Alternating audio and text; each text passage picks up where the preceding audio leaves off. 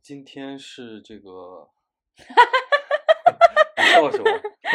今天是我们的节目《风言风语》的第三期第三期，啊。然后今天是今天是今天是多少号？今天是八月二十七号， 7周日号啊。因为这个之前我和脸脸我们俩的这个呃昨天呃包括是整个一周吧，我们俩都不在一块儿，所以没有一个比较好的时间去。呃，完成这个节目，今天是终于这个晚了一天，然后开始制作。至于我们今天聊的一些话题，可能会导致我们的节目审核日期拖延或者怎么样的，所以我们也不知道这个这个这个它放出来会是哪一期？对对对对，对，希望是今天吧，希望是二十七号这个今天。希望 OK，今天我们大概要聊三三三个大类的话题吧。然嗯后第一类呃第一个话题是关于这个最近沸沸扬扬的，呃前两天的这个核呃污水排放，对对，核污水排放的问题。呃，因为我们俩刚刚在做选题的时候想了想，就是这个我们不敢不敢聊啊，但是但是这个就是不聊，好像最近 就有点儿太明显了。这个这个大家一听，最近这么大的事儿，这个他们俩不聊，他们聊一些别的鸡毛蒜皮的，就是这个是吧？这就就有点问题了，所以这个还是得聊。然后我们尽量去找准这个审核的这个敏感的点。然后第第二个问题也是，就是前几天这个呃著名的瓦格纳集团的这个负责人普里格金，连带着他的这个呃他们这个这个一些领领导领导层十个人，然后从这个失事的飞机上，这个对吧？然后就是一块儿殒难这个事情。然后连带儿我们想讨论一下这个俄乌战争，可能这个脸脸他对这个问题并不感兴趣，他之前也对俄乌战争啊，对这个瓦格纳他也并不了解，但是我们尝试聊一聊。然后第第三个问题呢，其实是还是关还是关于女性呃女性话题的。然对后一个是关于最近的一个呃国产游戏之光或者唯一的火种的这个希望的一一款游戏叫做这个黑神话悟空啊，然后它也是也是陆陆续续开发了好几年嘛，然后呃最近就是它开放了这个线下试玩， 线下试玩的活动，然后嗯，但是就是呃，在这个呃游戏爱好者圈子里面，其实得到的反馈不一啊、有大量嗯的呃人去支持，有也有一部分人去抵制它。但是抵制它嗯的原因呢，并不是因为觉得这个游戏的质制量不作好，对，而是因为这个游戏的主创之之前说过的一些话呀，一些他们公司的一些事情而去抵制它。然后另外一个就是这个呃一个美妆品牌，它叫万花镜啊，它在宣传当中使用一使用了一些不当的词语啊这些的啊，然后有冒犯到呃女性群体，所以这个就是我们大概是要聊这三类问题。OK，我们第一个先来聊，聊聊这个最近的爆点吧，就是核废水这个排放的问题。嗯嗯，你你它是从八月二十四号开始排放的嘛？嗯对。然后我们能看到很多的新闻的点，或者说就是各种标题最近都开始出现啊，包括说呃，让我们 都记住这个八月二十四是日本又一个这个重大犯罪的这个日子啊。别笑啊，别笑，你小心你一笑，我们这个审核就变长啊，你小心点儿。然后啊，嗯还有包括什么，包括啊，我今天刚刚看到的那个嗯某某报啊，他嗯发了一个在微博上发了一个纪录片，然后他上来的一个画面就是，总之就叫是嗯八月二十四号什么，对我们看到了最后一个日出还是日落的，我有点记不清了，就是大概就这个总意之就思是了。就是在这个日本它排放核废水这个问题上，我们作为它的这个搬不走的邻居，我们对，我们从一个 country 的层面，就是从一个从一个国家的层面，我们是呃开足了这个宣传机器的马力，确对它实，对它进行炮轰，对吧？十个热搜里面对得有八个都跟他 有对关系。但是其实其实因为因为比如说我们在这里去聊它排放的呃科学性啊，或者是这些，我觉得呃没有意义。对我们也因不为专业，也有更专业的人比不是我不们是发了不很是多从相这个关层的面，文其就章其实无论是国际原子能机构，还是呃有大量的这个就是从事这方面儿的专业的人，他在做科普，无论是中国人还是对外国人，呃，但就是这个你会发现，比如说这个叫李建芒的啊，嗯他是他在我们国内他就是著名的核物理呃学研究家，家对，然后他在呃荷兰的这个这个欧洲原子能机构，他工作过六年还是多少年？嗯，然后他现在也长居荷兰嘛，然后他二十四号在微博上发了一篇文章去去科普啊，科然后然后然后直接惨遭封禁对他的微博账号就被封了。所所所所以 就是我的意思是说，我们作为普通人其实也可以去聊，你也可以去了解这些东西。如果你有呃了解这个呃科学信息的充足的手段的话，嗯，呃，现在这个社会是特别，呃，这个信息是很轻易你就能得到的，不像以对前一样。但是关键是我们在这里没有一个呃这样的 一个小心点一啊个 氛围去去聊科学性这个问题。确实，而且我刚才说的没意义是说，在目前这个状况下，呃，如果你作为一个 Chinese，你还在纠结，呃，这个科东不科这个东西学对不对，你就太天真了。所以我们嗯其实没太有必要去聊这个问题，就是包括就是我们的这种宣传的机器现在开足马力的去去批判这个我们的这个邻居，对吧？就是这些，我觉得我也不是太想聊，就是因为其实挺危险的嘛。然后，然 后我们？那我还剩点什么呢问 我题们来是了，我们还能剩对点什么呢？我们我们可以抽丝剥�茧，从一些哦 OK 边角料去入手，嗯就聊一聊这个现象，我觉得挺有意思的。嗯就是就是，呃，你看我在写稿的时候，我我也有那个，就是我们著名的这个胡主编嘛，对吧？我们的这个这个他也很已危险啊。已经退休的，他已经退休了嘛，这个这个 OK 应该无所谓。已经退休的这个胡主编，他在二十四号连发了多条这个微博嘛，然谴后对去谴责，然后正好在二十四号的时候，日本的一个县呃附近海域发生了这个地震，责地震，啊，然后这我们这个胡主编他也发了条微博，他说这个啊，你看这个就是老天都看不下去了，这不可谓不是天谴嗯，啊，他把这个地震 OK 说，然后这个结果却引来了群嘲。按来说，他的关注者，他的粉丝，应该嗯是我们对认为赞同他的对对观对点的人。但是结果就是大量的人都去这个喷他了，或者说去嗯讽刺他。嗯，其中有一条说，这个胡主编这么多年也没有遭受过天谴，日本怕什 么？我觉得就是，我觉得我觉得这个现象挺有意思的。当然不能孤立的去看这个事儿嘛。但后来胡主对编也把这条微博给删删掉掉了。了。然后还有一件事儿呢，就是，呃，这个呃日本的外事部门，他在这个呃微博上，包括他也在推特上，他去发，他说这个有中国的网友在这个抖音上上传了这个打给日本的普通商家打电话打骚扰他们 对对对，打骚扰电话的视频，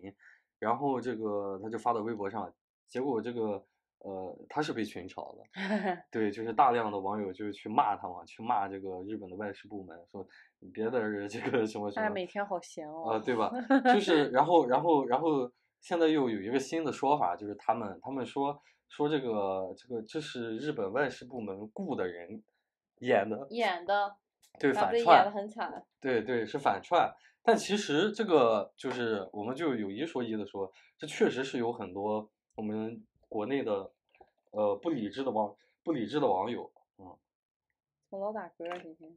确实是有一些不理智的网友，他那个打电话，呃，就是就是攻击骚扰。对他们，他们是当时二十四号出了这个事儿之后，在在咱们的互联网上就有很多段子，就有人说这个我们用百度地图搜这个日本的话，你能搜到很多商家的电话，我们打嗯电话骂他们，就真的有人呃发样出去这样做的了倡议，他不见得他他去做，但是真的有人人去做了。对发出这样的倡议，嗯，然后，然后，然后也有人去在小红书啊，或者是抖音上发这样的视频，就是自己录屏打电话这样，确实是有。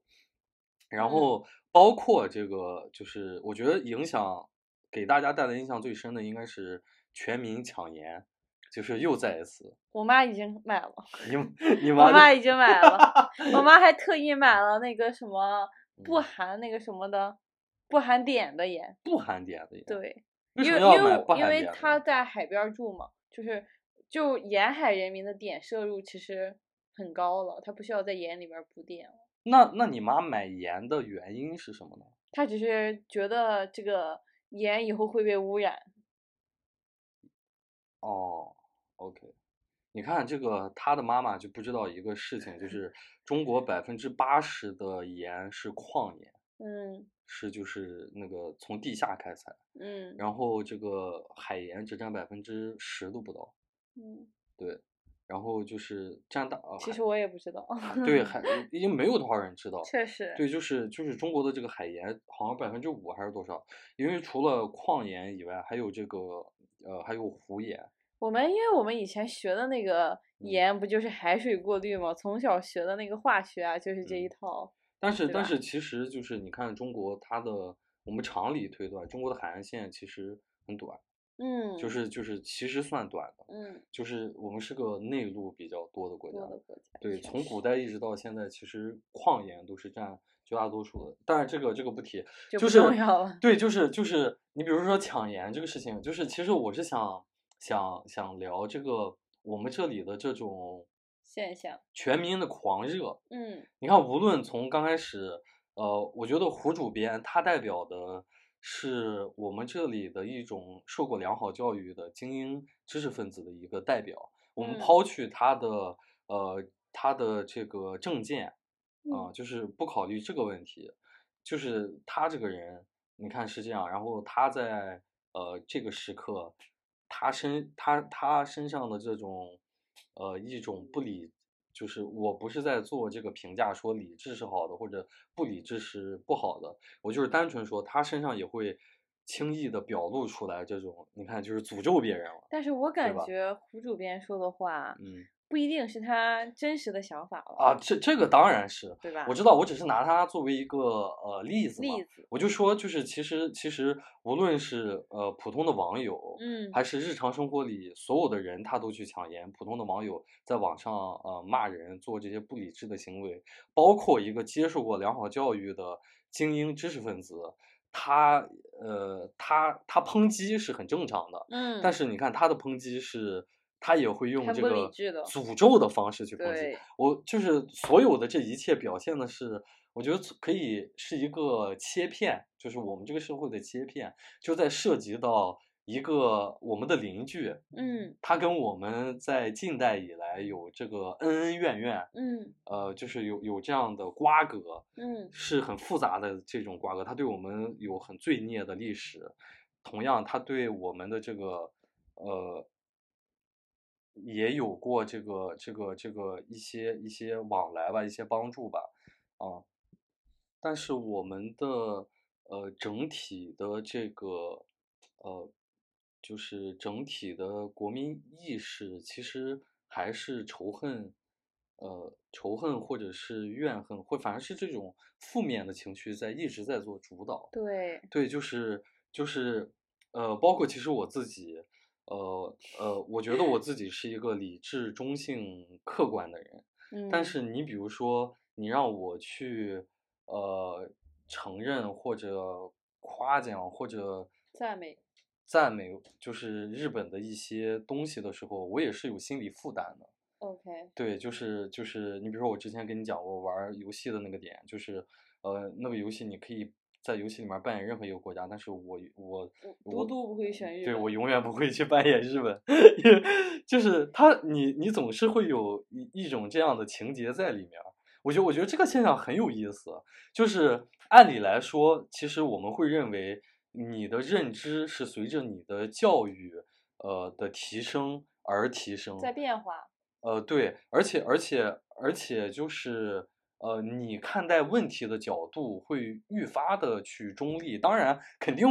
不可能有一个人做到，完全没有任何的偏向对色对对彩，，没有带有任何情感色彩，但是你会呃，至少这种心理的担子或者包袱，它会轻一点儿。你在逐渐的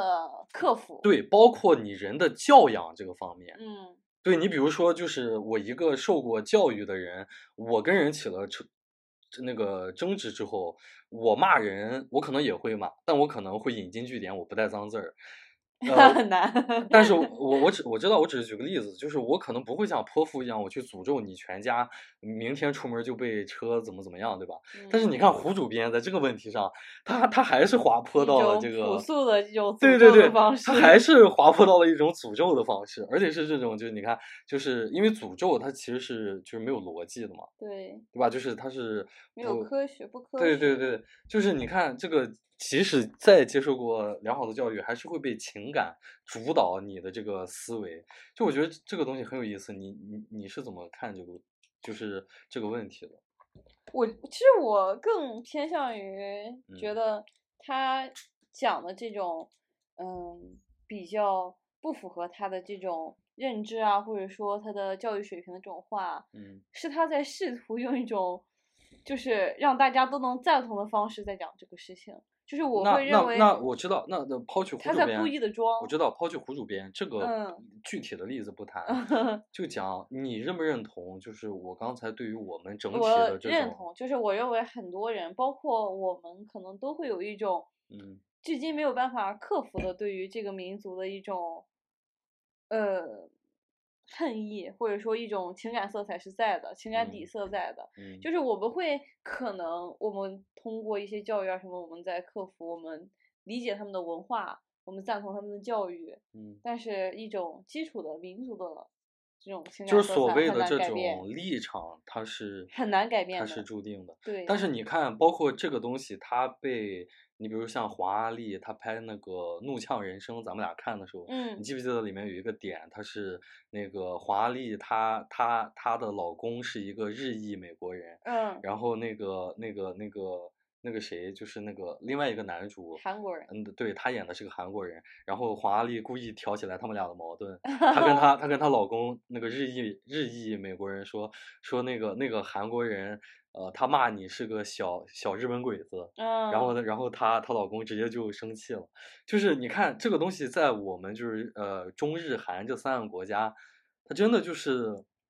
那种那种相爱相杀的感觉，呃，从来没有因为就好像不是说我们中国是这样，只有中国是这样，是东亚这三个国家它都是这样，就是有点儿。它它反，它而且它没有跟随着这个你这个国家的文明的进步而改进步，变，对啊对你比如像这个呃法德嗯，世仇啊、就是这个我操，那两次世界大战打的都不可开交，包括英法，啊嗯，他们现在可能也会互相调侃，但是远没有这个。当然，就是我知道有的人会说这个，那你看他们的有像比如日本这么残忍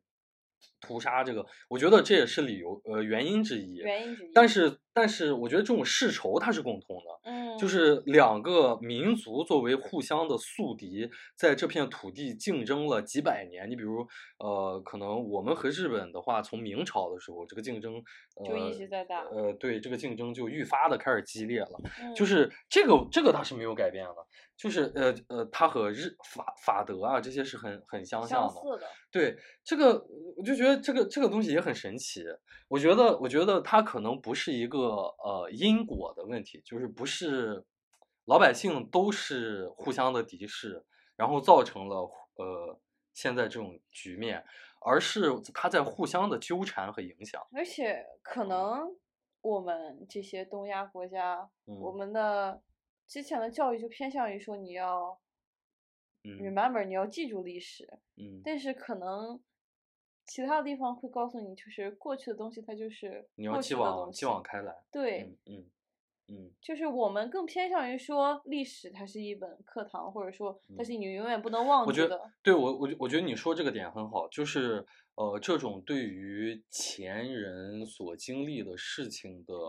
铭记，对、呃，它其实是中性的，对，就是就是这种这种传统，这种这种传统，它其实是中性的，它表现在呃好的一方面是。你比如说我们，我们民我们作为这个中国人，我们铭记我们民族曾经遭受过的苦难，嗯，然后不忘记把它化作是一种我们前进、开创未来的动力。动力，但是你把它套在日本右翼的身上，对，是用得通的。对，他他他觉得，那我也不能忘记我那些死在战场上的前辈。兄弟们对啊，就是你看这个东西，它是一体两面的。 是的，但是可能确实就相对于西方人来说，他们没有过那么去的强烈的那些情节，对就无论无论我的祖先他干的是好事儿还是坏事儿不重要，就是我们和西方真的就是在就是嗯对于先人的这种态度上面非常不一样。就像从很早的哲学，他们就是我在打破前人的理论，嗯，我们嗯要的就是我们要继承前人的理论，嗯嗯，就是我们一直以来的这种文化的它的传承方式就不一 样。那你呃，就是我们这个话题有点儿拉远了。 就就是就是说回这个，你比如说，我不知道，呃呃，全民抢盐这个事情在你的记忆嗯里发生过几次哇，我已经其实记不得了哎，啊？但是感有没有觉一种就是就只要灾难或者什么东西发生啊，这个对盐它就突然变得很宝贵，就是无论是地震啊还是各种事情吧，就只要灾难或者说一些可能的这种战争的这种预兆的打响的时候，这个盐它就会变得很宝贵。 我记得大概发生过至少是四次，就是在我长这么大，呃，地震发，震对地震、台风，嗯，还有对这个就是这个这个就是河的这个嗯一一年的时候抢了一次，然后现嗯在又在抢了一次，，对，就是按同样还是回到，其实我们刚才讲的那个有点儿，就是说，按来说，随着你个人的认知，他呃个人认知的提升，那表现就是全民的对于科学的了解之后，这个东西它应该会慢慢的得到改变。嗯，就你不说完全这个社会没有抢盐的这种呃风潮了吧，但至少说你说这个规模呀或者这些它会降低。但你比如刚才脸脸他举了个例子，脸脸的妈妈是一个在九十年代就上过大学的人， 她现在是她妈妈现在是。那你说像就是他们这样的人也会去抢盐，就是我的意思是说，他表现的在我们这个社会其实是一个呃跨阶层的一个集体的一个，就是抢盐这个活动，我感觉它是它是一个集体的一个活动，就就跟跳广场舞一样。是的，而且我妈她抢盐很搞笑，就是我妈她会觉得就是她有这种先知的能力，她会夸赞自己啊，我我买，而且我妈很搞笑，我妈没有在她那个最近爆点的时候买盐，嗯我妈在她这早个早的就对买我了妈在这个新闻还没开始发酵的时候说要牌的时候，她就已经买上了，啊，就是我妈那个时候花了三块钱还是多少钱，我就是买了十袋盐，我知道，我我我我我我们 来分很析搞，我笑们来分析一下这个心理， 就是你觉得他的就是我们我们这种原这么做的原因能找出来几个？因为我刚才听听呃，就是好像是我们这里会有一种就是先知的这种优越感，对这就是我先于你们预预判到我了妈这已个经事和我情。吹了好几次了，这个这个心理有点儿像什么？有点儿像就是呃呃，就是国外它有很多节目，就是末日生存者，嗯，就是比如说有有的创业公司的老板，他早年挣了一千万美元，结果他激流勇退，他这个公司他直接激就流勇退对他真转是手就卖了，然后拿着这个一千万，呃，他去买了一个地堡，嗯，然后开始往里面囤这些东西，很无然后他助每天训练他的老婆和孩子怎么打枪，怎野么外生存，对他去训练这些，就是有有点儿这种心理，对，然后还有什么原因呢？就是就是我知道这种心理，它一定能带来这种成就感了成就感就是我和别人不一样，对，而且就是你看，就是当大家都在抢的时候，我已经囤完了。对它不是说还还比那个末日好一点，因为你末日你确定确实不知道它什么时候会来，嗯。但是这个它已经发生了，而我就是先别人一步，我嗯妈是很有成就感的。我我还可以和别人聊天儿的时候还嘲笑别人，怎对么啊你没抢上盐？啊不我我早我早我早就抢到了。现在他们，我妈是在说啊，现在买了可能五六七八块钱，你只能买一包。我当时三块钱买了十 啊包，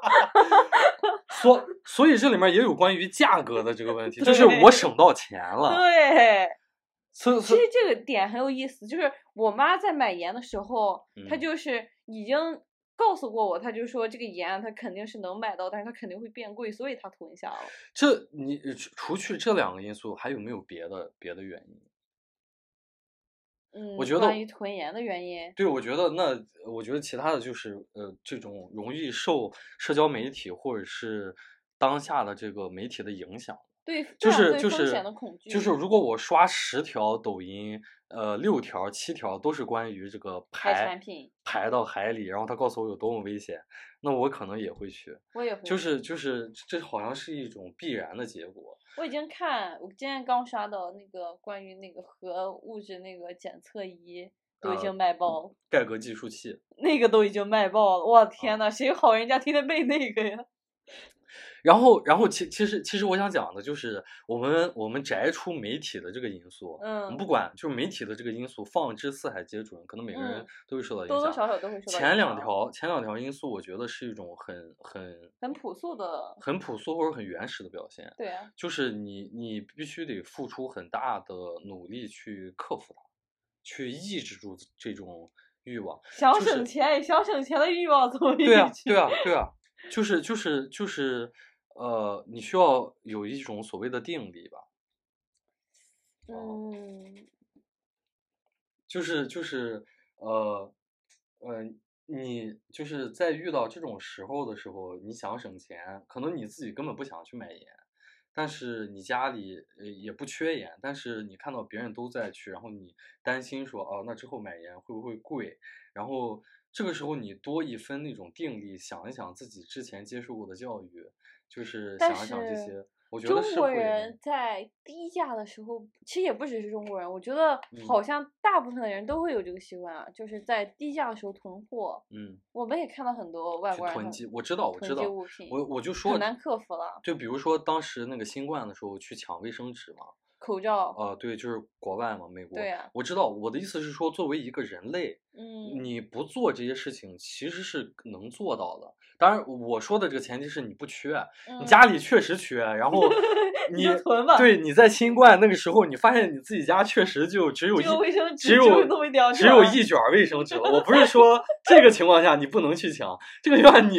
该你抢的你就也是该囤了，你就是你这样的人才该去买。但是我的意思是说，你本来就有一箱你。在新冠的时候，你发现你家里已经有一箱或者两箱的这个纸了，然后你一看，我大家都在抢，我也得去抢，因为我担心它变贵，我不想多掏这个钱去买。嗯，我觉得就是你在这种情况下，其实你多付出一些克制力，你是可以去去对，就是理智的看待这个问题的。你就算是去抢，就是你你克制了以后，你还是想去买，你也不会那么疯狂。就是我看有的人就是去抢的时候，我看了一个是一一年的照片嘛，就是一个一个阿姨，她抢盐的时候，她就是终于抢到了四五包，然后现场在那哭，就是那种哦哇，就是我。这么幸运，我终于抢到这个盐了。就是这种真情流露的这个感觉，它一定是不理智的嘛，就是它一一定是非常感性的。我觉得这种就太夸张了，它一定是没有做这种思考的，就是丝毫哇！都没但有是思考我会过这个我问会题会想，他都已经哭了。如果是我看到这张照片，我没有看过这张照片啊，我先啊说，啊就如果我看到这张照片，我会想啊，他都是哭，那他家里肯定是肯真定的很就缺真的缺了，哦我会这那么那想，可能是，那可那也有可能是吧，就得多缺呀，他都哭了，我的天呐。这肯定就是我会想啊，那肯定就是所有咸淡味儿的东西都吃完了，可能连可能连酱油都不剩了，啊一直笑买死不我到，了一直买不到，笑我死觉得好， 可能要我我过也哭。 不过，不过，不过，其实这次还是能看出来这个我们社会的进步的，对呀、因为比起那个全民抢全民抢盐也在进行，与此同时，互联网上这个嘲讽抢盐的风潮也在进行。它相较于二零一一年的时候，其实那个时进步候了大很家都没多有空在网上去嘲讽抢盐，大家都去 设身处地的去了大家都在抢。现场进对行的。这个十二年过去了，至少大家还有一部分人，呃，算了，我不跟你们抢了，我在网上骂骂你们。而且这玩意儿它也没有被抢到像以前那样断货啊什么，它只是价格哦，有有开有的开地始方是，开始断了吗？。对我，呃但我江觉得苏先断的不应该就是我们这儿的吗？江就是苏这嘛种沿海地区。对嘛，？江苏嘛。哦，OK，我看了看，江江苏。苏有个地方，它就是那个都已经抢完了。嗯，OK，哦，接下来这个这个呃核辐射这个问题，我们已经聊聊聊太久了，我们可以聊一下这个普里戈金的事情。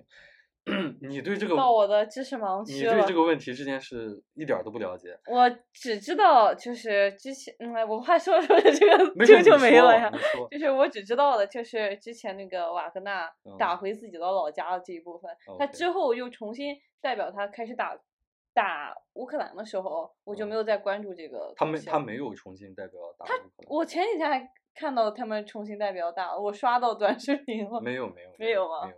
对，这至少它是没有成建制的。嗯就是对就是，那我其实你是不怎么关注俄乌战争的，嗯你，觉得这个俄乌战争对你有影响吗？因为已经爆发了一年了嘛。嗯，嗯，你你你觉得这这场战争对于千万里之外的你呃有什么影响吗？对于我将来会有一点影响，目前来说我没有感受到为什很大。么对于你将来会有影响？因为我们的燃燃气费会变高，哦，你说在在在别的国家，在别的国家，所所以所以其实还是会对你有影响。当然，而且而且就是即使你那个不的话，你比如说呃机票，对机票的对价格，就是机票那个燃油费啊之类的对都在涨，因为它狂要涨。因为它要绕开乌克兰对去飞嘛。然后还有就是，哎，我刚刚讲想讲一个啥来着，忘嗯了，算了，但是它对于你现在的这种日常生活是没有影响，没有什。么影响吧？我觉得，就嗯是因为我们我们我感觉他们没有用到很多这边的产品啊什么的。对那你觉非得常你很嗯觉少得你觉得你作为一个中国人在，在这个战争上应该持一种什么样的态度？就不是立场，是一种什么样的态度？我我我应我应这个事儿跟我完全没有关系嘛。然后我我其实我不应该去看这些新闻，不是说不应该，就是这个新闻也跟我无关，嗯，就是这件事儿其实跟我无关的，我根本就是呃对它无感，就不会去关注它。还嗯是说我呃会有一些别的什么看法？你觉得应该怎么？作为一个中国人，应该怎么去看待这个这场战争？天呐，我没有办法代表 就是很多人了，对，啊就你就是我说只是你说就我代表你己自吧。己，就嗯是对于我来说，我不够了解他们每天到底进行到了一个什么样的角度，嗯就是我站在我个人立场上，我只希望它尽快的结束，嗯我不希望看到更多的生命啊，无论是哪一方的这种流失掉。我觉得战争这个东西，它就是一种很原始、很暴力的行为，我只嗯希望它尽快的结束掉。嗯嗯。OK，这个这个新闻，普里戈金他是呃这个瓦格纳集团的创始人，然后头他目，对，呃，然后他本人曾经，他本人是一个非常有名的厨师，啊，他是一个厨厨子这么危险，对，然后他本人呢是这个这个这个普大帝的这个私这个私人厨师吧，然后 OK 因为他跟普大帝的这个关系特别好，嗯然后所以普大帝呢就把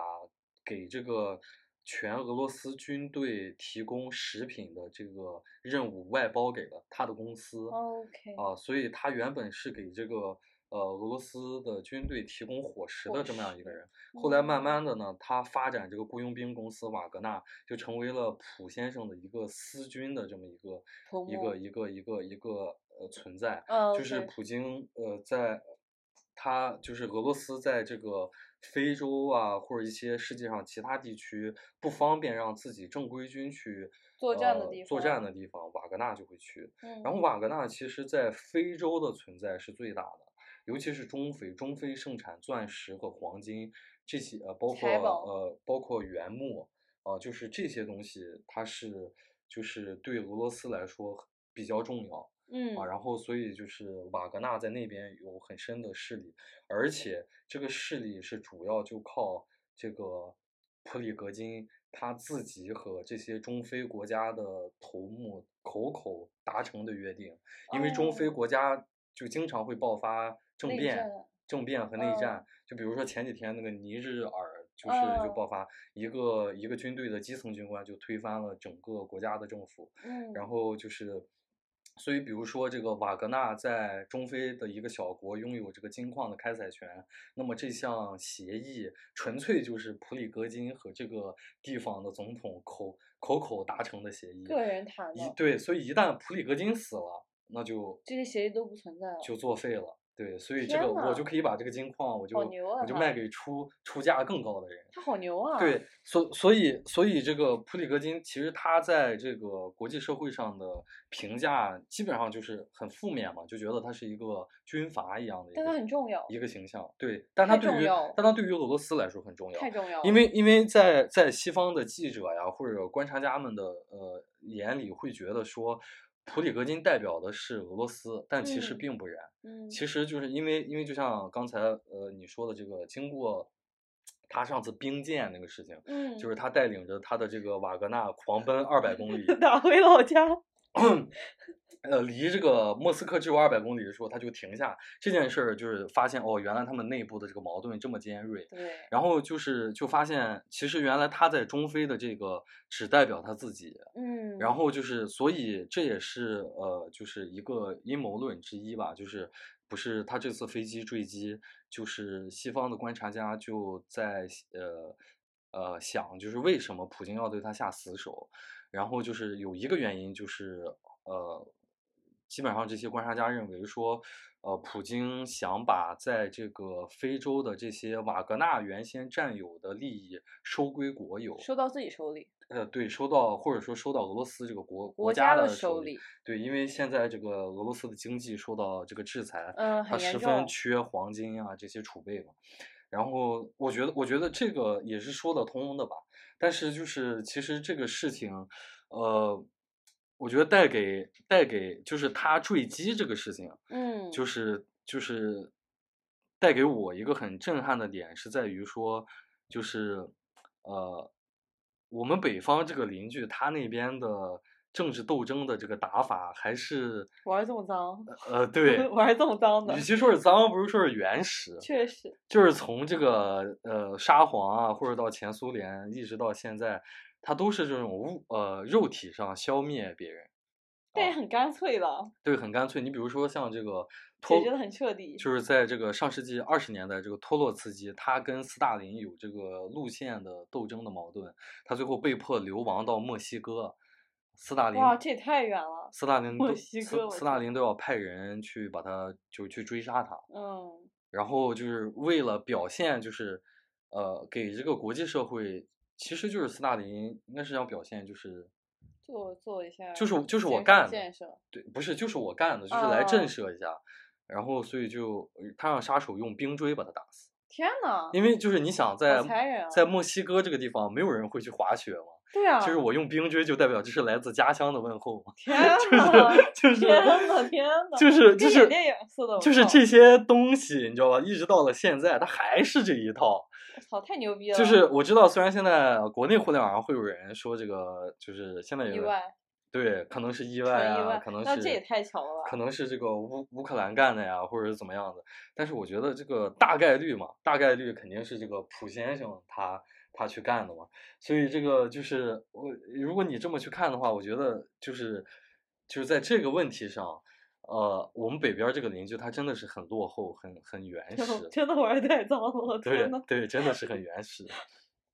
但是就是呃，又说回来，即使是在他的这个死因上，其实呃，在我也们还的存在争议不在哈我们的国内的互联网上也会存在这种大量的这个争吵嘛。就是嗯它反它反映的其实是我呃，在咱们这里对于俄乌战争的看法的这个分裂。所以我一开始问你这个问题，嗯，你你是怎么看这个的？因为你对这个也不是太关注。那如果我告诉你说，在我们这里其实就是有大量的人，他比如比如我我支持这个乌克兰，然后会有人支骂你持俄罗斯，你们会互相骂，对，然后我们会互相去骂。你怎么看待看待这种现象？我看到这个是完全理解啊，就是因为嗯政见而产生的争论，这太常见了。你觉得它背后的这个，它代表的是一种什么东西呢？我觉得这个东西就是一种，很多人其实与其说支持俄罗斯，不如他说他支持的是以前的他们，以前的苏联。嗯，很多人就会觉得，就是我我们是朋友，是一种呃苏联情节，对嗯，是一种共产主义情节。呃，这个这个哦，词这个儿词很危险是吗？ 哦，等会儿逼掉，等会儿逼掉，等会儿逼掉， 我的天呐，太吓人了！不好意思，不这好意个这个就是，我觉得我觉得也确实吧，有一部分人是是思很这大一样部分啊。对，有一部分有一部分人是是是这种想法，嗯，但是这种割裂感其实，在当下是特别，我们国内的互联网是特别明显的。而且很多人经历的是，真的是发自内心的觉得我们是朋友，他们嗯帮助了我们很多。这也是一种我们当下的主流叙事嘛。对，其实其实这个我也是能理解，但是你看有的人他会说这个，他他表现的他很明，就是很明了，就是说这个我也知道这个呃俄他是不对的，但是是吧？出于这个什么什么，我们必须兄要弟情谊，对他这个但是后面跟的原因很多了，有是说这个呃支持俄就是反对这个美，呃啊，支持乌就是支持美，所以你这个我所以就算俄做的不对，我也得去支持俄，就是呃类似这样的看法，就是这种看法是我所不能理解的，就是特别功利了。就像就像你说的，其其实就像我刚才问你的，其实这个事情，在这件事情上，无论你支持谁，其实呃，可能它对于你的日常生活来说并没有什么影响，没什么影它响，跟你在完西全不重它跟要你在西方不一样。对，你现在在西方这个国家，你你公然的说我支持这个俄，你你可能能就会失去你的 工作，对你可能会失去你的家人和朋友。对，但你在这里不一样，无论你说什么，这个其实好像都没有什么影响的，嗯，对。是的，所以那种说我一定要支持这个俄，这个我就我不太能不太有能点理夸解张哦了，嗯，有点夸张。但是大家有时候的情感，就是我会觉得一部分年长的人和一嗯部分现在很小的朋友们，他们会对于这个俄，或者说对于他们的这个前身有嗯特别强烈的情感。嗯他们会特别特别支持这个现在的俄，然后会认为真的很坚定的认为这是一种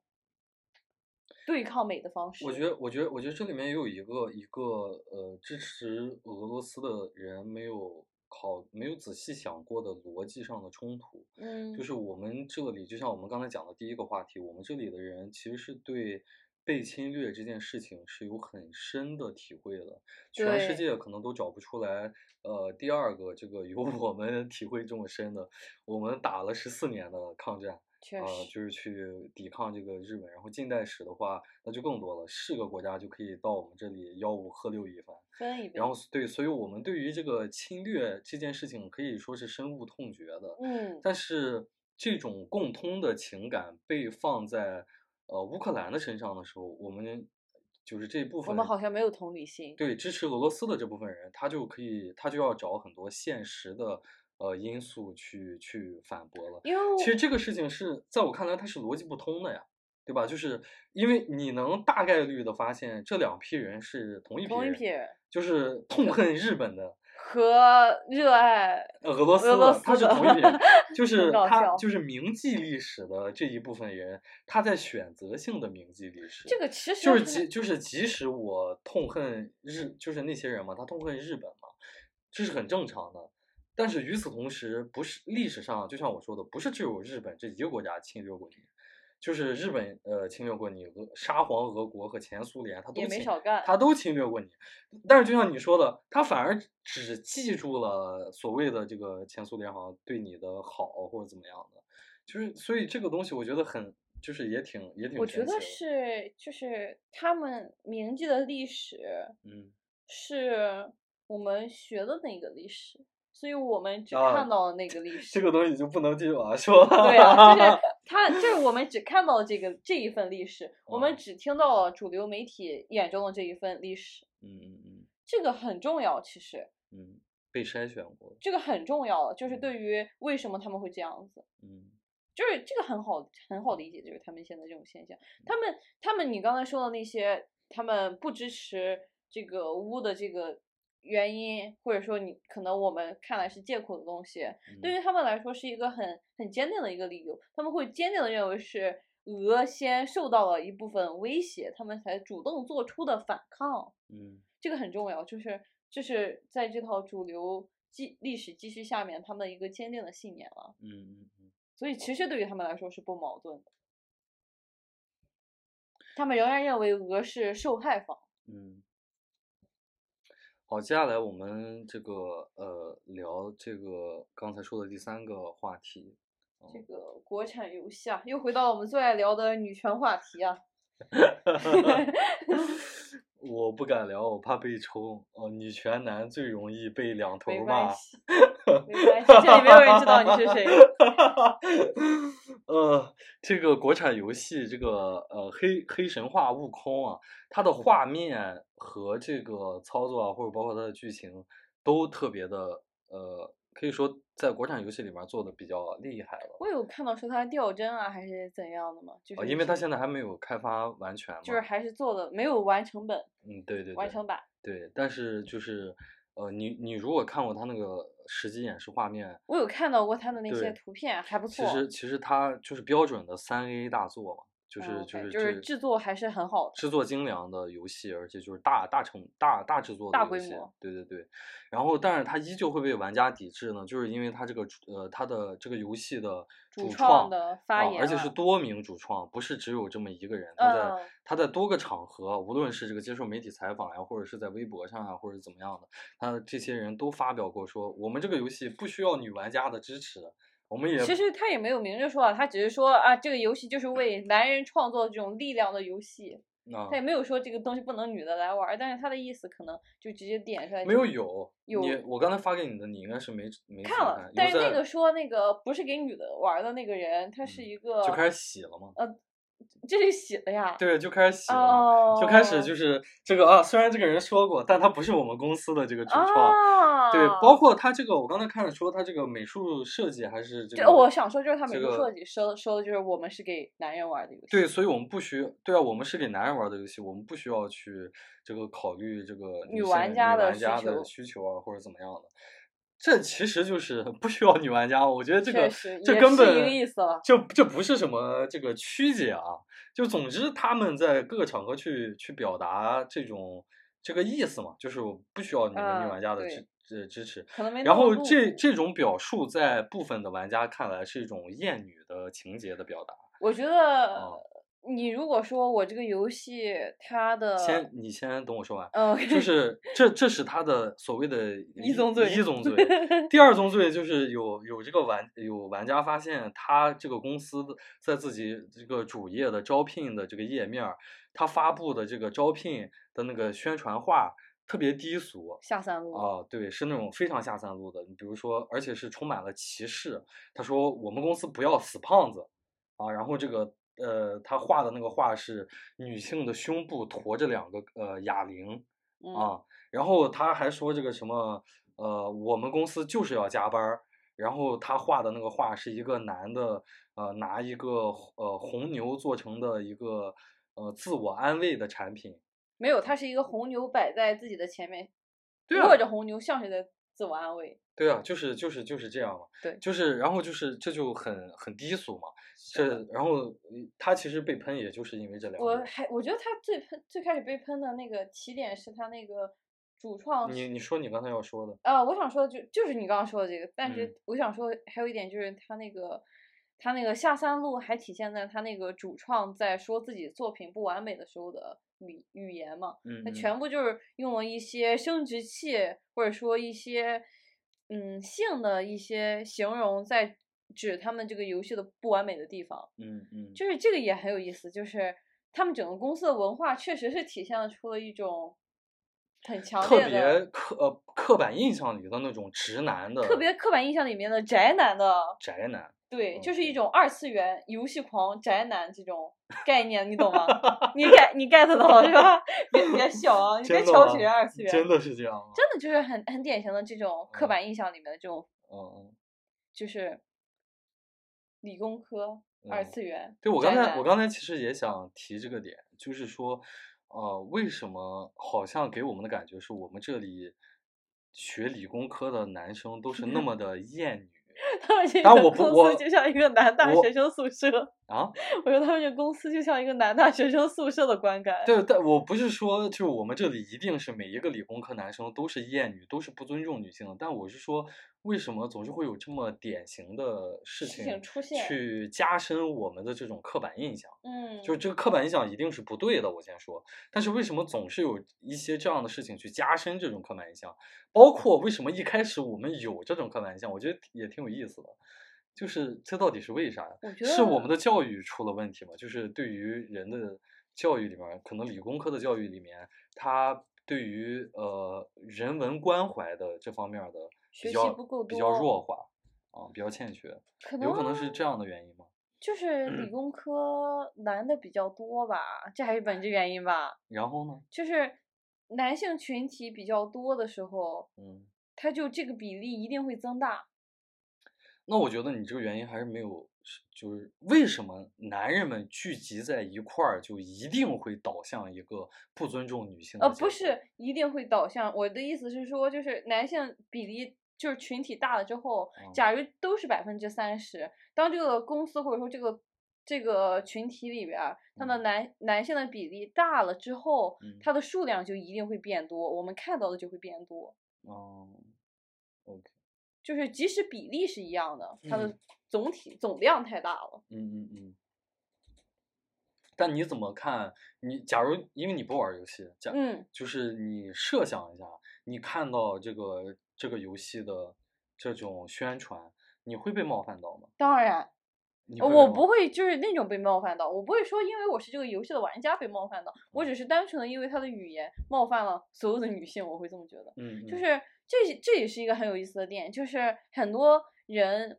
男女可能都有，但肯定这个东西我觉得还是男性占大多数啊，就是嗯会觉得开这种带颜色的笑话是一种幽默的体现，嗯。但是这不种幽默也我我是嗯我我的意思，除了这个他的性的这方面儿， OK，还有就是他说我不需要女玩家，嗯就是就是我着重这个，你会被冒犯到吗？会作啊为一个女玩家，会，就哦是其我我我不怎么玩儿游戏，但是我偶尔可能也会玩儿一些游戏了，嗯所以我会觉得就是说，我喜欢某一类游戏，那可能也会有女生喜欢这一类的游戏，嗯，那为什么她们就是不被需要了呢？嗯她呃们一样的，她们可能会被这些精良的设计，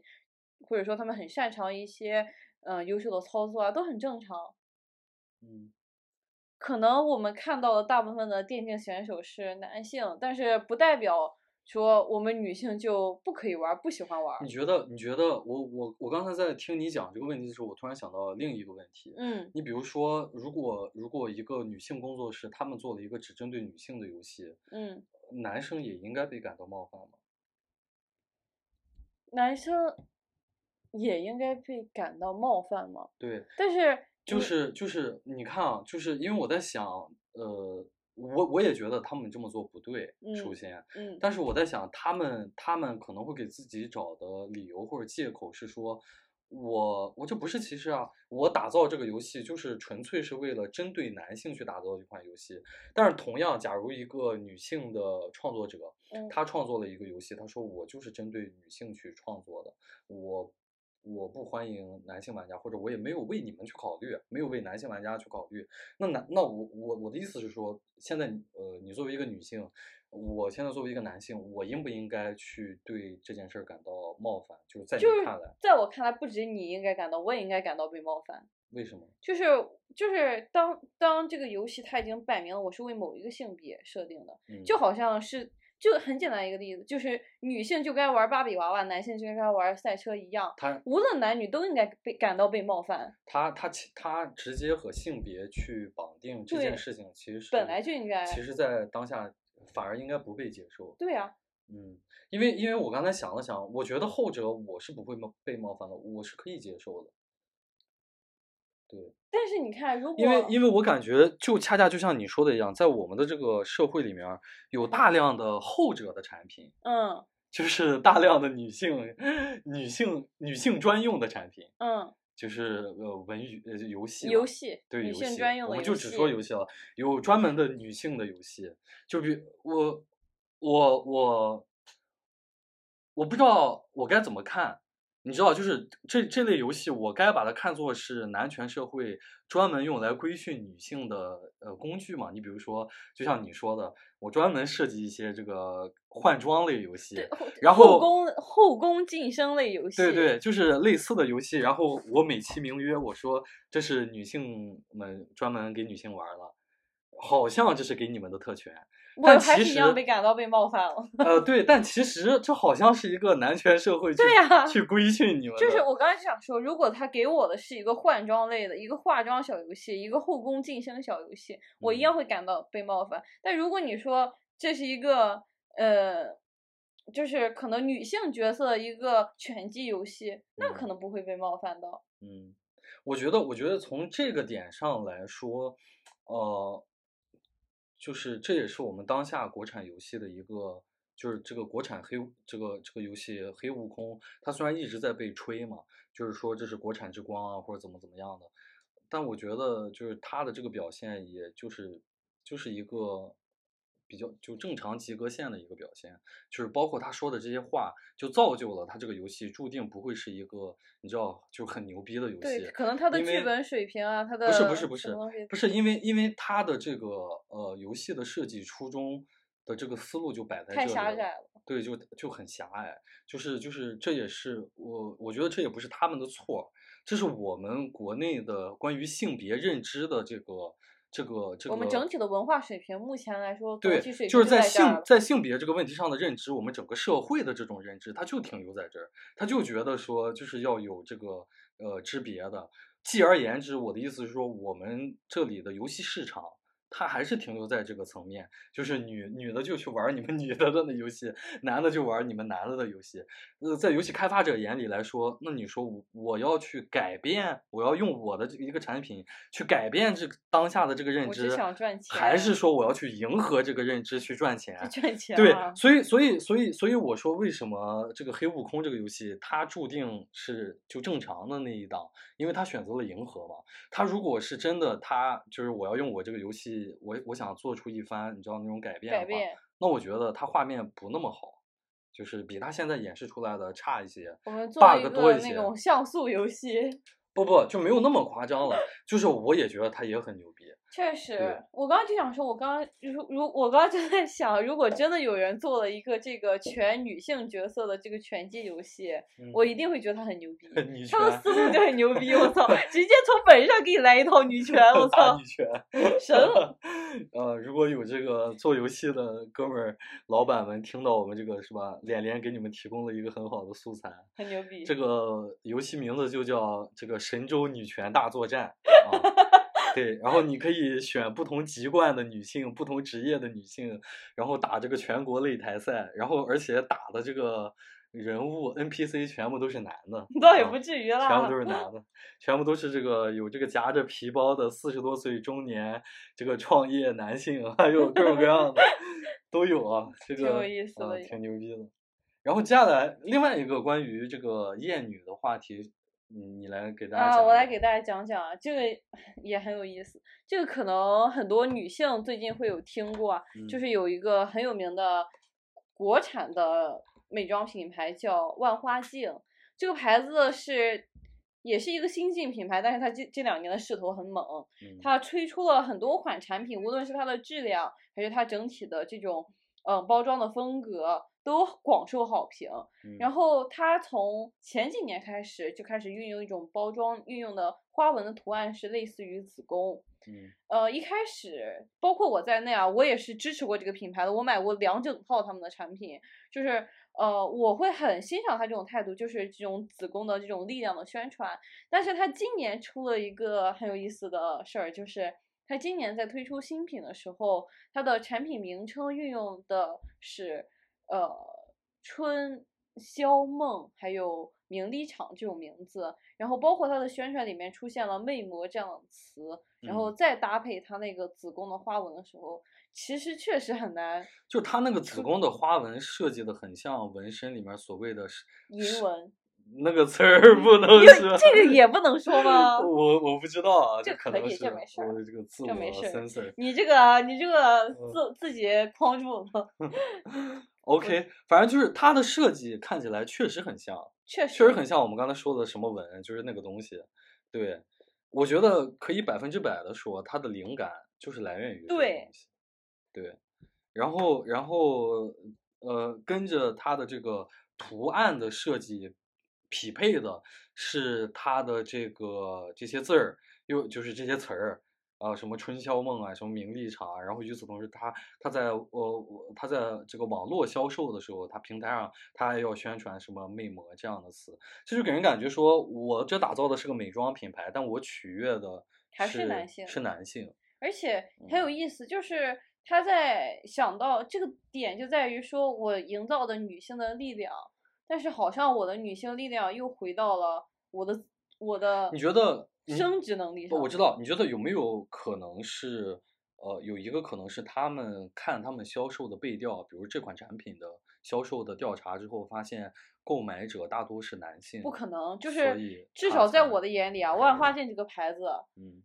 十个女生里面可能呃八个知道的，或者是六个知道的，十个男的里面零个知道的。你你会知道这个牌子吗？你绝对嗯不知知道。道不，但是这个这个不妨碍啊。就是不是的，就是这个牌牌不子，不不不，他做的不是不是不是是送礼的产品。那这个不得而知啊。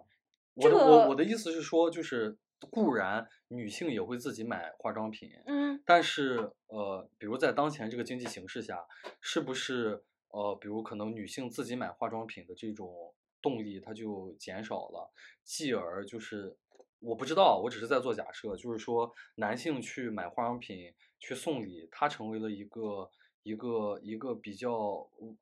就是主流的趋势或者怎么样的，就是我认为男性买这款产品，嗯它虽然网络营销做的很好，嗯，但是首先是它的定价的问题，它不是一个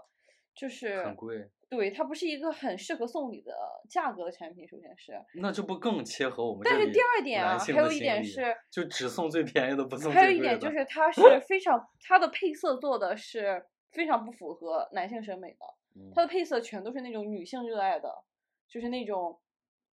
呃，并不是来说做一个那种可能很温很很温柔的妆的产品，它的它的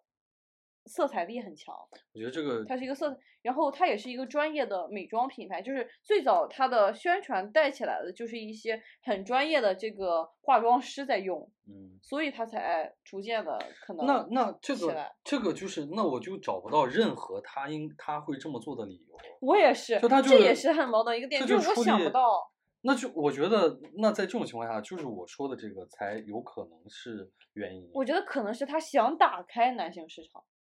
不一想定是他想已打经开有了，也有可能。就是他想打开男性市场。嗯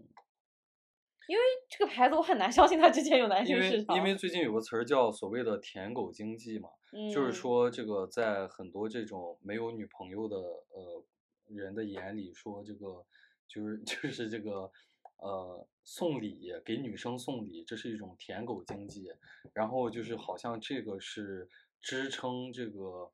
比如说化妆品啊或者是什么这些东西的一个比较比较主要的来源之一吧，也不是唯一的来源，就主要的来源之一。然后，然后也有人感叹说，就是比如说这几年的这个，就是双十一啊，什么六幺八啊，这些时候的整体的，无论是电子产品或者是化妆品，它的销售额都是在下降嘛。嗯，然后就是这个舔狗经济不行啦，或者怎么怎么样的，就是会有这样的这样的说法。所以我不知道，我没有看过类似这样的数据，是不是在购买化妆品上，呃，男性用户掏的钱和比如和女性用户掏的钱的占比是一个怎么样的分配，我是不知道的。嗯，是不是他们这个品牌，它经过调研之后，觉得男性用户有潜力，或者是已经占据了这个呃多少的 percent，所以他要来这么取悦。那如果他连他都不是基于数据的，嗯，然后他做出了一个这样的选择， 那我不知道这是这是什么啊？他甚至他也当然也有另外一种可能，第三个可能就是他根本不觉得他自己是在取悦男性。对啊，他他就是这样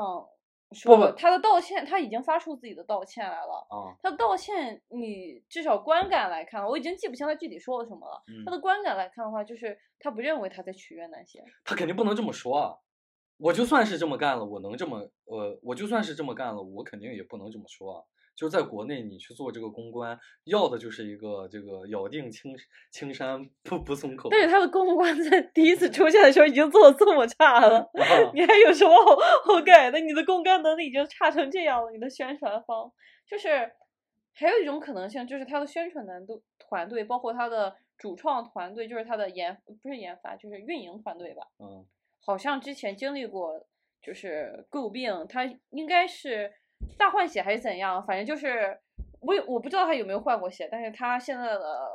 这个运营团队主要就是男性，嗯嗯，这也是一个个点，就是他可嗯能真的没有意识到。嗯，就是这他们也有可能。是真的，就是嗯他们可能说这个女性的力量，他们能想到的女性的力量，真的就回就归是到生我她的孩魅子力上面，包括因为它是一个化妆品品牌，可能嗯真的就回归到了我应该有魅力，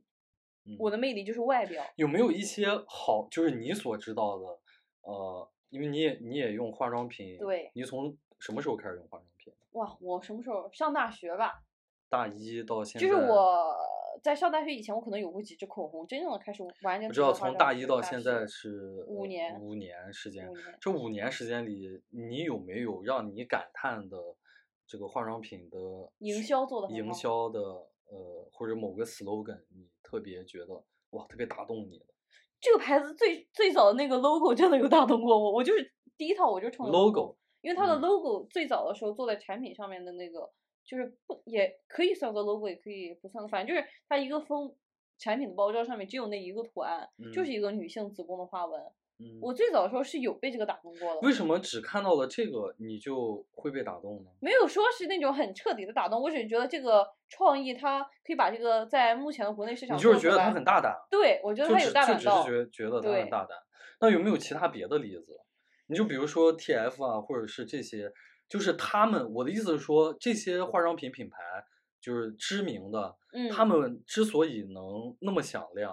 ，TF 也没有多长时间吧？汤很姆多年了，我知道，我是说汤姆福特，他作为一个设计师，他是从那个迪奥还是哪儿呃，跳槽出跳来槽的出来他也创他个也人不品牌是对他也不是像这个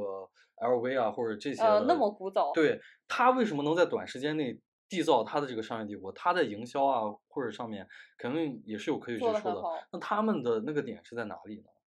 你你你比如说你你你有 TF 的产品吗？呃，TF 产品好像还真没有，我还真没买过。哦我买过香水儿，啊、我只买过香水儿。就是就是我不知道我不知道就是我们在做美妆行业的这个产品的时候，就是 但是你在做宣传的时候，你应该考虑的那个最重要的点是什么但是那个我有看过那个香奈儿的广告，啊？它有一个很有名的广告，就是那个五号香水五号那个，嗯，那个真的那个那个广告，其实它没有什么，你要说它有什么要表达的这种 slogan 这种思想啊，嗯，它其实它表达就是很美、很漂亮、很香，就是这个嗯东西。但它制造那个画面，就是我没有闻到，我也不是它，但是就是很美，就是震撼到我的美，我就是觉得好像我应该拥有它，就是这对，种就感是觉就我去宣传一个呃产品或者我的这个品牌，我去公关营销的时候，我可以从产品本身，嗯我让你去注重产品的 quality，嗯，我也可以去给你讲一个品牌的故事，让嗯嗯你加深这个品牌的忠诚度。然后就是，我觉得你去选择，呃，捍卫某种价值，这是一个最难做、最吃力不讨好的事情。很。难做到。而且化妆品品牌，其实在现在嗯，这个我们正在努力的做这种，就是很多女性正在崛起女权思想的时候，就嗯化妆品是一个很危险的对啊，对啊。做思所想所传播的一所个产品。所以这个是我最想不通的，我也就想是不通这一就点是就其实是就是我我们在讲这个话题的时候，我非得做一个化妆品品牌，我非得标榜这个 girls 女性 power 力量，啊、什么这些东西，其实这个是最危险的。，对就是呃，你玩不好，你会被两头骂，对，你要被那些就是不支持女性主义的人骂你呃媚女，嗯，然后你你做的不好了，你同样你要被支持女性主义的骂你没诚意，那你何不就不走这条道路？你就老老实实的去凸显你这个产品很好。就像刚才脸脸说的，我把这个呃嗅觉和我的呃这个这个这个感觉都调动起来，我把它是把嗅觉和这个这个视觉视觉联系在一起嘛，就是我可以去做这这方面儿的创新，或者我去讲一个品牌故事，这都无可厚非。我我为什么一定要去捍卫一个在呃放在世界上啊，也不光在我们这里，就放在世界上都是一个比较受争议的一个话题，难度大嘛。对一个价值，就是对啊，就难度很大呀、你为什么要去？不是，我是说，去去他这么想做，做一个感官很好的一个广告，仅仅是视觉或者是嗅觉，就是这种这样的纯难美度的大广吗告，难度很大。嗯，我这觉得难度这很不大是的，就像就像你说的，其实其实就是已经有珠玉在前了。对我呀、不说完全去抄袭，就是我可以获得灵感，就是而且广告行业但是这个互这个相就是一个问题，互相去抄袭就借是鉴在，这在都它很的这多种定价不高，嗯它可能，而且它有一个很很尴尬的位置。其实嗯你要说它定价不高，它相比于很多的国产品牌来说，已经算是贵的产品了。它的那我就打眼影盘要一百多块，那我就打这个，我是国货，就国货但这之个已经被光我。被玩烂了。这个国货之光，我 们听过太多这种国产美妆品牌的我以东西为了，我以已为经玩在，烂了，我以为在我们这里，你只要标榜自己有够爱国，就已经这个而且杀出重围很了。多国货的品美妆品牌，嗯只要它打出自己是国货，大家一定会先质疑它的质量，它的甚至是它的容量，啊，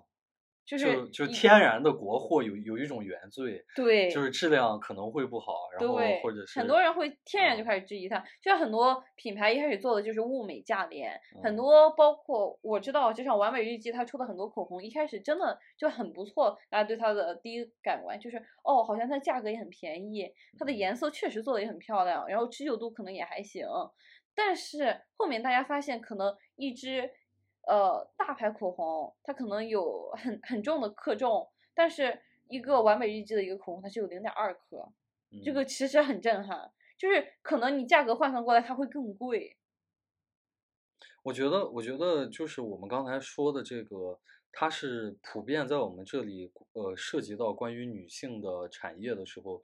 呃，我们这些从业，我们这里消的费者不是我们这里的从业者，普遍现在渐渐会有的一沾染上的一种不好的习气，就是利用女性主义掐烂钱。对，就就是生意呃，对，而且他关键是他技艺不精，他会就是掐不好。玩砸了，对，就像这个《消失的她》啊、这样的电影，真的是。然后像万花像镜像万花镜这个，就是他想去蹭这股东风，呃，收割这个韭菜，结果没想到就是 反而是吃了这个黑红的流量，而且说嗯实话，万花镜如果它没有做这个宣就很传，鸡贼，我觉得这冲种着行它的为产品，它其实产品真的可以卖的很好，它的质量什么嗯都做的很不错。万花镜已经是我觉得我用过国产品牌里面做的最好的了。嗯就是大品牌，可能有一些小众品牌，包括一些什么莲龙清这样的牌子，它做的很好，但是它可能太过小众，就是比较大众的牌子里面，这已经是做的很好的了。嗯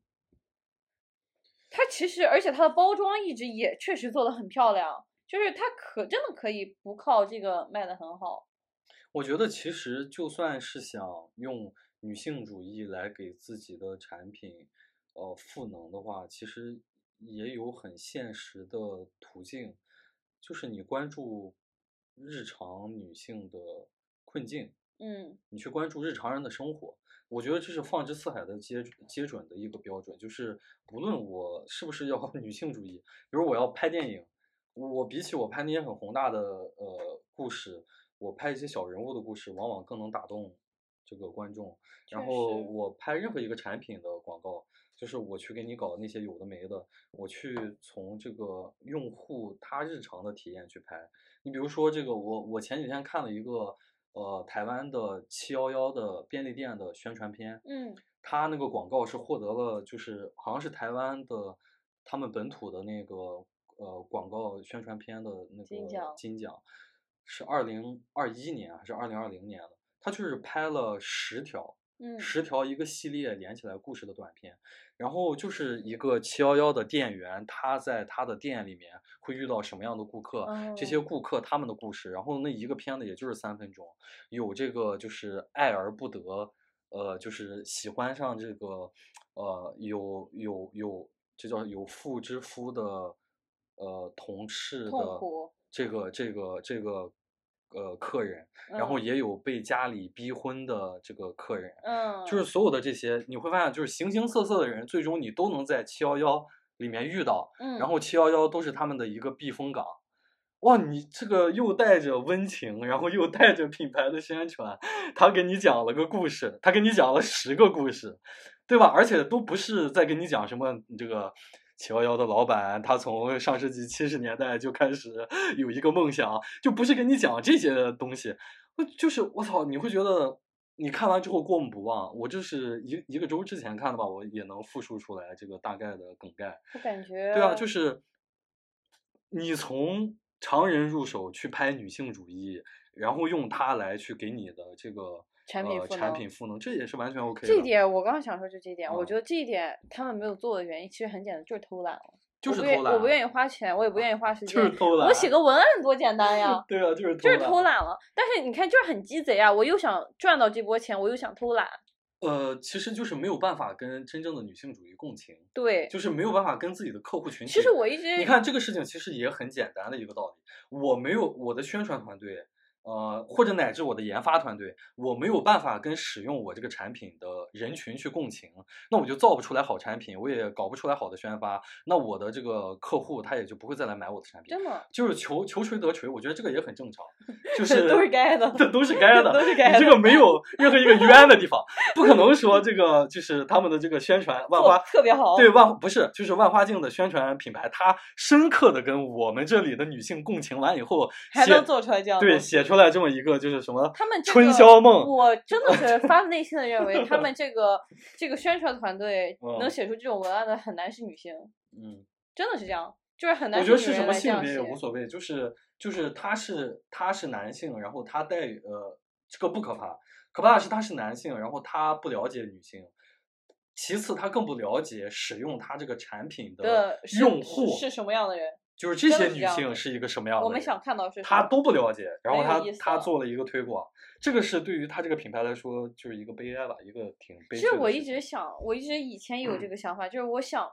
之前可能我没有做，我们也有学过一些广告的类似的东西，嗯我我有想过，这个彩妆品牌其实可以是做那种公益广告，做的很简单的东西。其对啊实你只要推出一次性的产品之后，是一个很好的推广。但其实我好像没有见到过，嗯就是在一些可能地铁、嗯火车，就是类似于这种公共公共的空间里面做这种一次性产品的推广，其实是很多女性现在会遇到的困扰。我的口红掉了，嗯，然后我的粉底脱妆了，我的粉我需要一个补妆的产品，这种一次性产品是很好的推广手包段。括包括其实就像你说的，这个化妆品在当下的女性主义的女性觉醒这这个大的氛围下，嗯它的角色定位其实是需要被出再定位的。嗯，就是因为过去化妆品，它对于你可以把它看作是一个物化女性或者束缚女性的一个帮凶。是你的完全，它跟束胸衣这些已经被历史淘汰的东西，其实它的一丘之貉它在历史上的定位是一样的。嗯，女性完全可以不化妆，是的，就跟男的不会化妆一一样。样，对啊，但是就是我我的意思是说，就是这个无可厚非，就是你愿意化妆，这个无可厚非。我的意思是说，作为这个从业者来说，呃，当然在这片土地上，你未见得你现在就需要考虑这个问题。嗯我的意思说，放在世界上来说，你现在需要重新考虑化妆品这个产品它在女性日常生活当中的定位了。它到底还是一个就是你知道就是那种所谓锦上添花的东西，还是说它就得成为女性日常生活当中必不可少的一个东西？我感觉其你实得去考虑这个这个问点也题很有意思，就啊是女性就是化妆品，嗯包括美甲这种美发产品，嗯你你是你认为他们会像就像束胸衣啊、裹小脚这种东西一样，随着历史而消失吗？你觉得它会消失吗？我就觉得是它作为一个它作为一个品类，它不会消失，但是有一些东西它会。因为慢很慢多人消现失在也在批评，就是化妆美甲它本身就是一种服美役，我们也完全可以就是就是很肯定地说它就是嗯在，嗯其实就是在，嗯就是就是化妆美甲确实是一个浪费时间、浪费金钱， 只有女性要做，男性不太喜欢做的东西。嗯，就是它但会是随着历史而消失吗？不不，我的意思是说，就是你比如说呃慈慈禧她戴的那个长长的那个、那嗯个那个，它就消失了。对，但是像这样的，就这种美甲涂上呢，它没有消失。我的意嗯思是说，有些东西它会慢慢的消失，但是可能这个东西它本身不会，就是它作为一个种类，它可能不会。但是它的前提是你一定要，我得需要你。就像就像我刚才说的，呃，现在大家就是这种女觉性醒到底的，需不需要美？我的价值已经不需要通，就我作为一个女人的价值已经不再需要通过社会或者是通过男人再来肯肯定我了。那我化不化妆这个东西，其实完全是取决于我自己。我想化就化，我爱我不想化就不化。那我对于化妆品的需求的量或者种类来说，它必然是会减少的。那在这种前提下，你作为化妆品的发明者或者生产商，你从业者来说，你就得想办法让它能够融入到生活当中。至于就是你问我说它会不会，那就看他们的努力好了了。，不要再教大家骗我们女人的钱了。不是，那就看他们的努力。他们如果能够成功让这个女性真的日常生活当中离不开化妆品，比如说这个，我把防晒霜和我不太懂啊，把 防把防晒霜和这个粉粉底或者是其他有啊，的，有这种对我产完品全的结合在一起的话，那我觉得这也是，就是你们女的可能也，你知道，就是它它具备的功能就更多然样后了。现在还没有做的很好吧？至少对我没有去买这种。对啊，，对啊，就有是，但我没有买。对，就是就是得意识到这个问题吧，就是就是同就是刚才我们在聊这个宣传的时候，我就在想这个点，就好像至少是在我们这片土地上，我们会觉得化妆品是一个奢侈品，嗯，或者说它是一个它是一个享受型的东西。是的，但是你呃，作为精明的商家，你是不是应该把它变成一个日用品、你对你应该把它往那个必需生活必需品的那个方向去宣传？消耗品对，就是就是就是和洗发水我我的一意样思是说，在宣在宣传上，我们永远只能看到那些光鲜亮丽的人出现在广告里面儿，嗯，去给你就是那些模特儿奚梦瑶他们给给你展现，你你永远看不到一个普通人。一个嗯环卫工人，或者是呃，当然我举这个例子可能有点极极端，就是或者一个普通的上班族或者怎么样的，他在地铁这个场景当中去化妆或者怎么样的，就是你看不到这样的广告的宣传。但是你刚刚想到这个，我也有想，就是啊如果说真的拍了一个上班族在地铁上化妆的话，我觉得这广告会被喷的，为什么？因为就是好像又是在压榨女性，你 懂吗？你 能 get 到吗？啊，就是你就好是像懂了是吧就是你必须得化了妆你才能上班儿，啊，确实确实，这个很危险的。确实确实这个确实。哎，所以这个你看，就是男人确实不能不能百分百的懂这个女男人不能做化妆品的宣传团队。我对，所以我觉得这个哎，所以就是还是多听听女人们的意见，不要这个自以为是的，觉得自己大聪明，然很后危就开险始搁那搞。可以可以，那今天我们的节目也就到这儿了。好，大家拜拜。希望希望这期节目不要有任何的这个删减或者拖延。当然我们会自己给他屏蔽掉一些东西的。拜拜，拜拜拜拜 拜拜拜拜我拜我是 C C 粉儿，你我是脸脸，好大家我们下期再见。